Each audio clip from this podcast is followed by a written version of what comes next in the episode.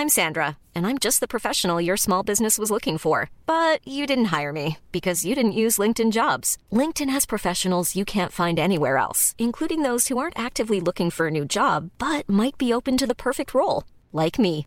In a given month, over 70% of LinkedIn users don't visit other leading job sites. So if you're not looking on LinkedIn, you'll miss out on great candidates like Sandra. Start hiring professionals like a professional. Post your free job on linkedin.com/people today.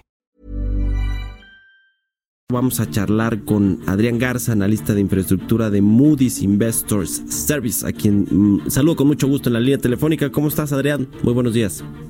¿Qué tal? Muy buenos días, Mario. Oye, Adrián, pues, eh, ¿cómo ven ustedes allá en Moody's este nuevo acuerdo de infraestructura? Digo, está un poco en el papel todavía, hay varios proyectos, 147 proyectos, un estimado de inversiones de 859 mil millones de pesos.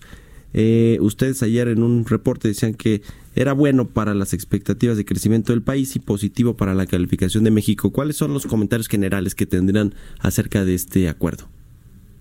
Sí, el mensaje es que creemos que es positivo para México, sin duda manda una señal positiva, eh, pero que también hay retos, ¿no? Eh, eh, obviamente, como lo dices, todavía hoy pues es una, lista, es un, plan, los riesgos y los retos pues siguen siendo ejecutar en tiempo y forma este programa.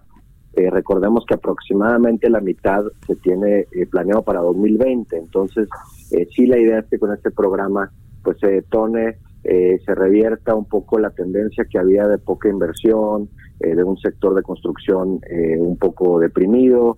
y sobre todo también creo, creemos que es muy importante que además de la ejecución del programa, esto ayude a, cambiar la percepción o el clima negativo que había entre el sector, entre los inversionistas, ¿no? derivado de, pues de algunas decisiones, de algunos eventos que hubo durante el año eh, pues que han deteriorado un poco el clima de inversión que, eh, digamos, si se cumple en tiempo y forma este plan, que la verdad es que es complicado porque los proyectos de infraestructura, las grandes obras de infraestructura, luego tardan o se desfasan en los tiempos, incluso en los presupuestos, pero bueno, digamos que se cumple más o menos bien. ¿Cuál es la, perspectiva que ven ustedes hacia adelante? Digo, creo que es muy temprano para decir si le van a quitar la perspectiva negativa a la calificación de la deuda de México, pero eh, digamos, eh, ¿estarían más o menos en esa línea pensando el próximo año? El impacto que pensamos que, que, puede tener es principalmente en el, en el crecimiento económico. Este año nosotros tenemos una proyección del 0.2%. eh, el próximo año eh, la, la, la, la, proyección que tenemos es de 1.3%. Sigue siendo relativamente bajo este y además pues hay un efecto base, un efecto rebote en donde al tener un, un año pues muy lento el siguiente año con poco, digamos, pues hay, hay, hay un crecimiento porcentual relevante, eh, que sería el caso, eh, pero sigue siendo un tema, ¿no? El crecimiento económico. Y yo te diría que también hay otro tema pendiente, eh, gran tema pendiente dentro del sector de infraestructura, que es el de energía. Sí. ese no se incluyó en el programa, en el acuerdo que se anunció, está pendiente para enero y es sin duda uno de los sectores que más ha creado eh, polémica eh, entre el sector privado y el sector público. Precisamente, eh, hablando de Pemex, ¿cómo, ¿cómo ven las perspectivas? Digo, sé que ustedes, tú particularmente no, no cubres el, a la empresa productiva del Estado, pero efectivamente es una empresa que va a demandar también mucha inversión privada con todos estos contratos de servicios que tiene con las empresas que se dedican a prestarle servicios o son contratistas de Pemex.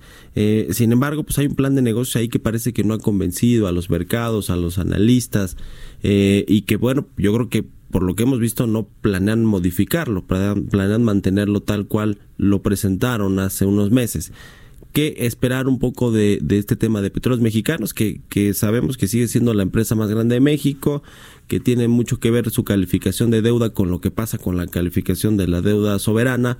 Eh, ¿qué, ¿Qué esperar para petróleos mexicanos si se mantienen las cosas y los planes tal cual están ahora? Sí, Mario, como, como decías, pues realmente no es un, un, eh, no es una empresa que cubrimos dentro de, nuestro equipo de infraestructura, lo cubre otro equipo especializado.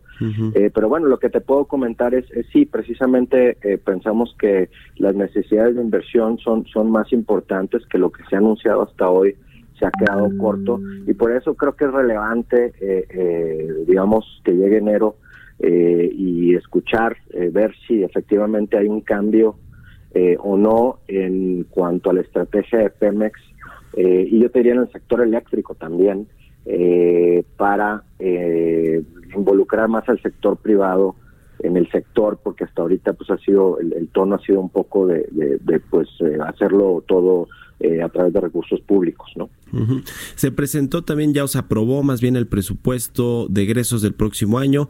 La inversión pública trae una ligera baja con respecto al eh, presupuesto que se ejerció este 2019 eh, hay cuatro proyectos insignia del gobierno federal para echar a andar de infraestructura, que estamos, son el, corredor transísmico, que por cierto criticó Carlos Slim recientemente, dijo que no tiene como mucha razón de ser si no hay una vocación, un tratado ahí con Estados Unidos y, y mejores eh, condiciones de impuestos y demás. Pero bueno, está este corredor transísmico, el tren Maya, la refinería de Dos Bocas y la ampliación del aeropuerto de Santa Lucía, que también tiene ahí sus bemoles con eh, los recientes análisis que han dado algunas empresas con respecto a la viabilidad que tiene este, este aeropuerto de Santa Lucía para convertirse en civil.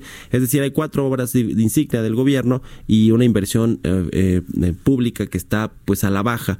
Eh, los empresarios al parecer van a ser los que van a detonar el crecimiento, la, inversión en infraestructura y el crecimiento, pero lo digamos en lo que tiene que ver con el gobierno, la inversión que pues tampoco tiene mucho dinero para gastar, ustedes lo ven bien, o sea, creen que puede ser un buen complemento porque al final es importante la inversión y el gasto público.